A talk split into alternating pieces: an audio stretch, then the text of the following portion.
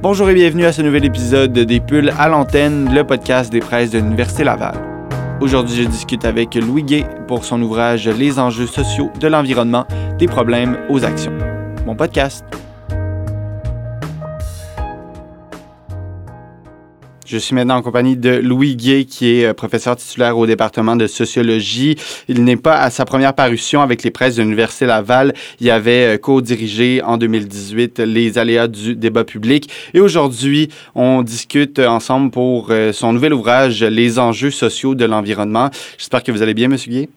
Oui, très bien. Merci. J'aimerais, avant qu'on aborde les, euh, les thèmes, les, euh, les, sujets que vous avez abordés dans votre nouvel ouvrage, qu'on on fasse un, un genre de, portrait de votre carrière jusqu'à euh, ce, ce, cette parution-là, parce que justement, c'est quand même une, recherche importante. On parle d'un bouquin de, de, plus de 400 pages, et, mais, mais ce n'est pas que de la recherche qui a été faite pour ça, c'est des années d'enseignement aussi, vous le dites dans, dans, dans votre introduction. Donc, qu'est-ce qui vous a mené jusqu'à euh, l'apparition de cet ouvrage-là, Les enjeux sociaux de l'environnement? Oh, j'avais l'impression que à la fin de ma carrière, puis après la prise de retraite, qu'il fallait que je fasse le point sur euh, oh, 38 ans à peu près d'enseignement en environnement, mm-hmm. avec des thèmes divers qui changeaient selon les années, mais qui vers la fin se stabilisaient. Euh, comme sur les changements climatiques, la ville et l'environnement et les autres.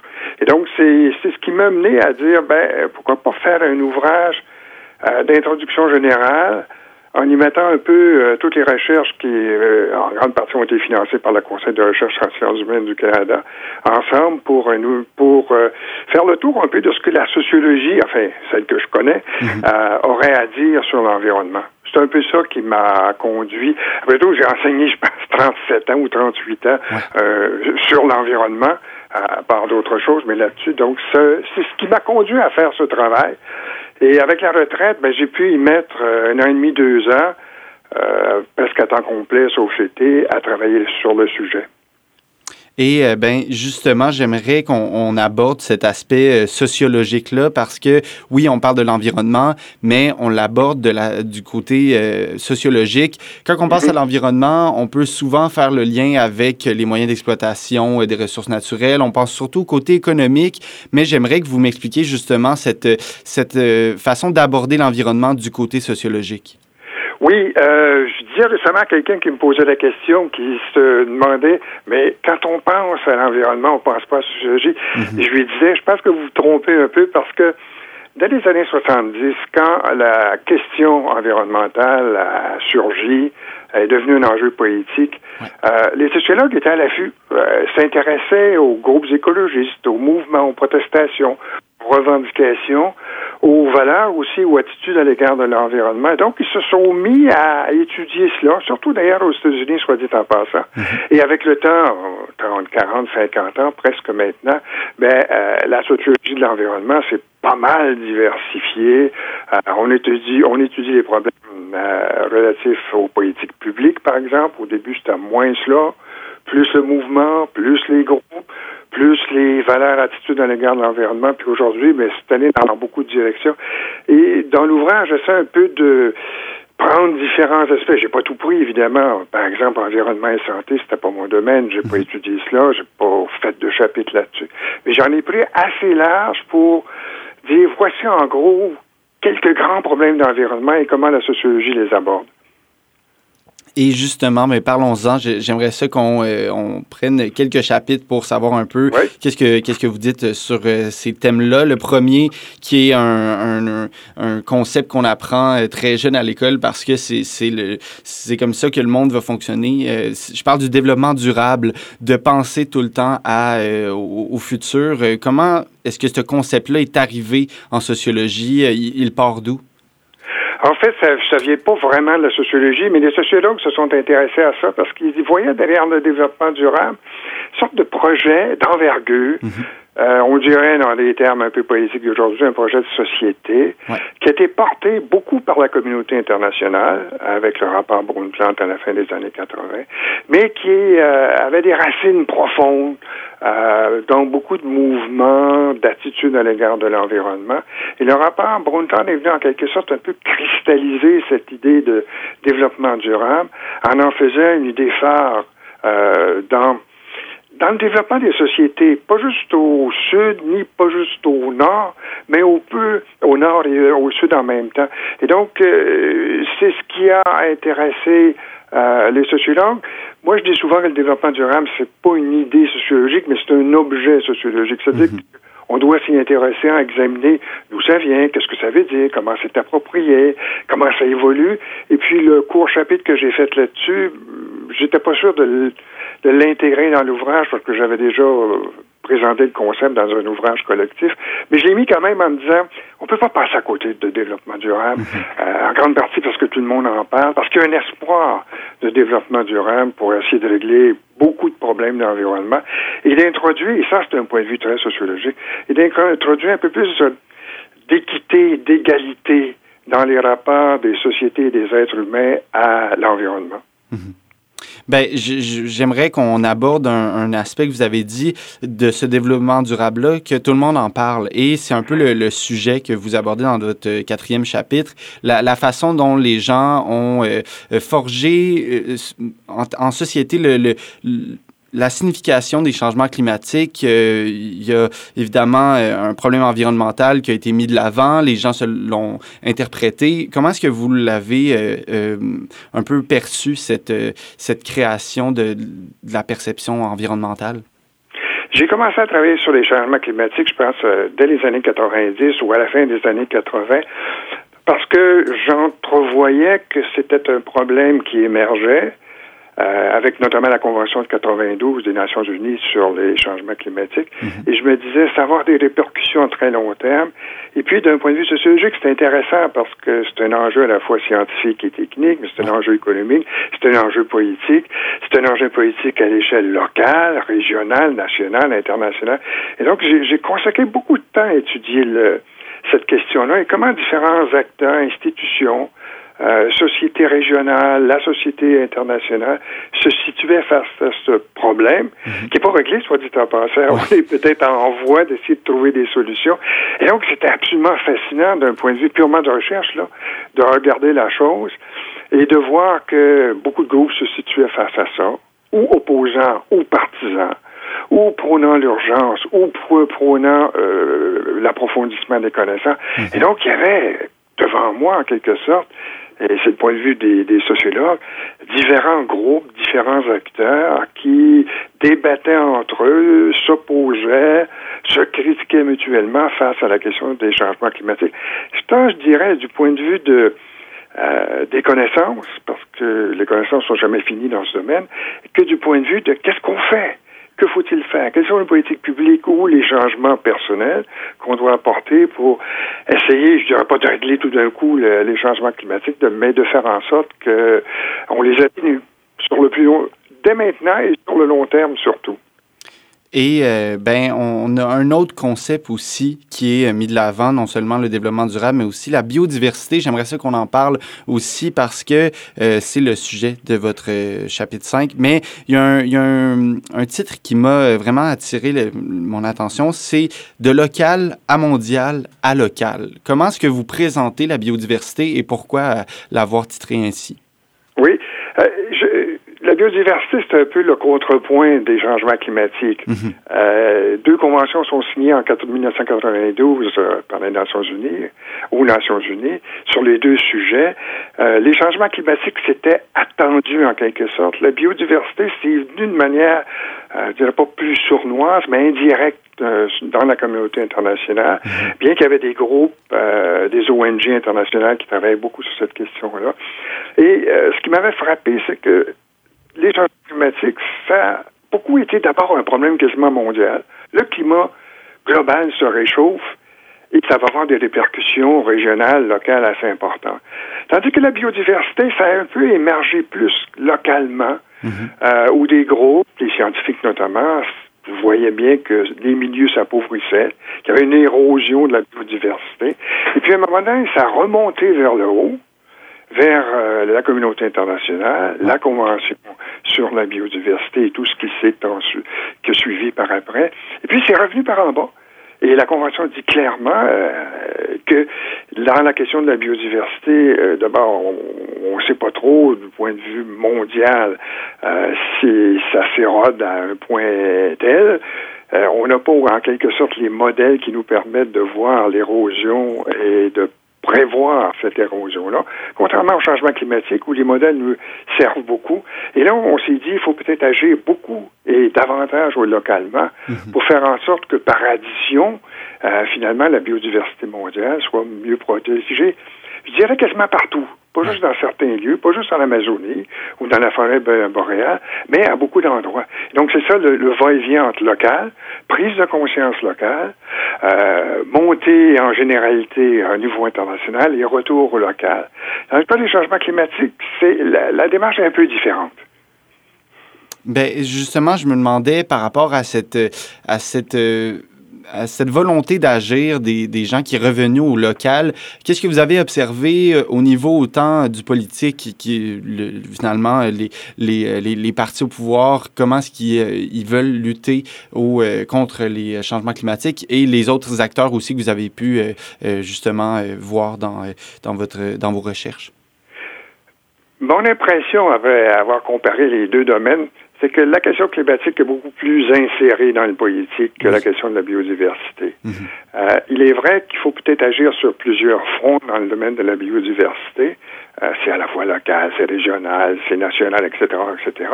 Et puis, c'est comme si, même si les gouvernements au Canada, dans les provinces canadiennes, ont des stratégies, des plans de conservation de la biodiversité, on ne sera pas toujours sur à peu près l'instrument privilégié, qui est en fait pas un mauvais instrument, la création d'aires protégées. Et souvent, on se bute dans la création des aires protégées aux collectivités euh, voisines qui vivent proche d'une collectivité, d'une aire qu'il faudrait protéger. Mm-hmm. Parfois, euh, les collectivités riveraines sont enthousiastes, parfois au contraire, sont méfiantes, surtout quand l'industrie, notamment forestière. Euh, et donc, euh, la biodiversité, c'est un enjeu, je dirais pas aussi important que les changements climatiques. C'est comme si on avait plus peur d'un climat plus chaud qui va avoir des conséquences considérables, alors que la biodiversité, c'est peut-être sa spécificité. Étant donné que c'est très local, localisé, on voit moins bien l'ensemble et on prend donc moins bien conscience d'une dimension mondiale de la biodiversité, même si les scientifiques le rappellent, euh, c'est important de la protéger, la biodiversité, ne serait-ce mhm. que pour euh, atténuer la propagation des virus. On le dit dans le cas de la, pandémie, ou dans, pour faire en sorte que nos milieux de vie, les milieux de vie humains, soient riches et euh, puisse permettre justement l'épanouissement des sociétés humaines. Donc, c'est intéressant parce que c'est deux manières de voir un problème d'environnement d'envergure mondiale. Et d'ailleurs, ça se voit dans les institutions. Les sociologues s'intéressent aux acteurs, mais aussi aux institutions. Il y a des institutions scientifiques fortes autour des changements climatiques. Il y en a mais qui sont venues plus tardivement autour de la biodiversité mondiale, mais elles ne sont pas de même nature et sont probablement pas aussi fortes et influentes sur les décideurs publics que euh, la question du climat. Mhm.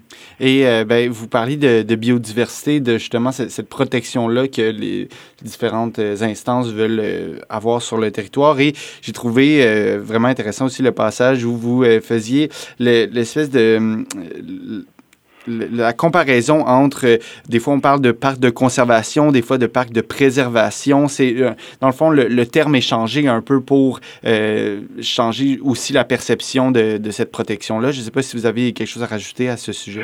Non, pas beaucoup, mais c'est parce que ça fait partie un peu de la de l'histoire du mouvement environnemental mhm. pris sur une plus longue durée que les 30 dernières années, disons, mhm. où on voit apparaître, notamment en Amérique du Nord, dès la fin du 19e siècle, cette double euh, opposition entre conservation des ressources mhm.